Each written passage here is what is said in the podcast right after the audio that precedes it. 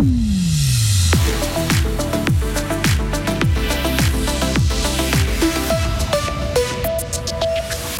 Les médecins n'auraient rien pu faire pour la femme décédée devant les urgences closes de Tavel. Le ministère public fribourgeois clôt l'affaire.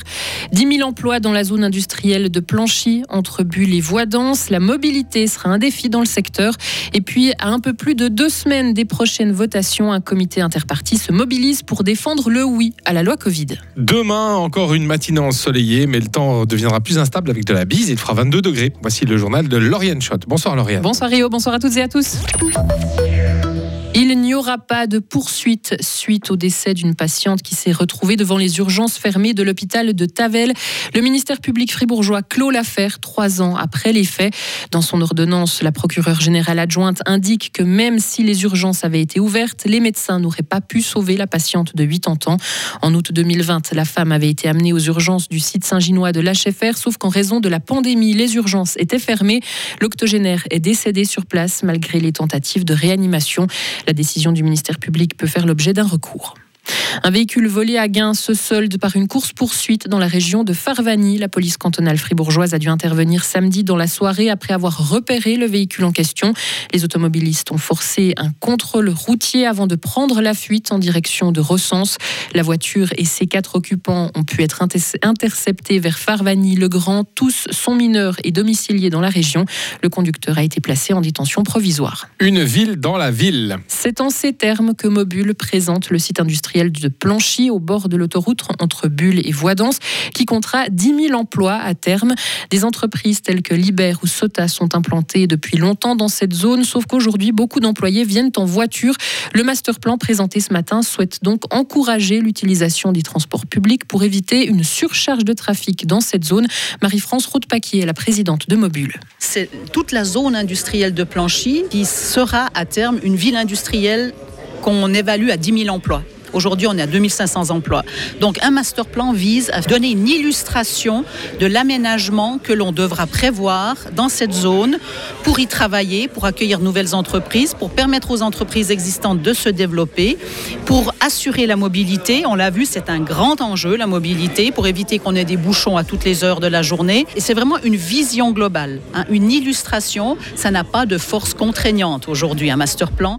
Et de leur côté, les chefs d'entreprise se montrent globalement satisfaits de ce master plan. Il reste en revanche quelques inquiétudes concernant la mobilité, comme l'indique Claude Turler, directeur de Gruyère Énergie manque peut-être un petit peu d'ambition, en particulier par rapport aux infrastructures. C'est que les infrastructures qui sont proches de l'autoroute, qu'elles soient routières, électriques ou potables, sont importantes. Et par rapport à ça, bah, il manque notamment la vision. Bah, est-ce qu'il y a une nouvelle accroche sur l'autoroute? Et si oui, où est-elle? Comment est-ce qu'elle est en conflit ou pas avec les infrastructures? Et pour moi, de ce côté-là, il manque un petit peu euh, d'ambition. Et à l'avenir, les entreprises de la zone de Planchy sont invitées à mutualiser leur parking ou à encourager le covoiturage. La fontaine de Gentingly à Fribourg est désormais sur la liste rouge du patrimoine suisse, une liste rouge qui permet de mettre en lumière des objets menacés qui ont une valeur architecturale et un intérêt public dans le but de les sauver pour l'avenir.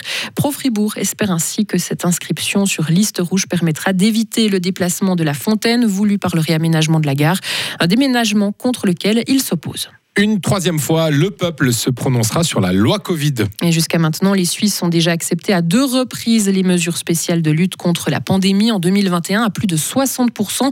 Et le 18 juin, les citoyens devront à nouveau voter sur la question.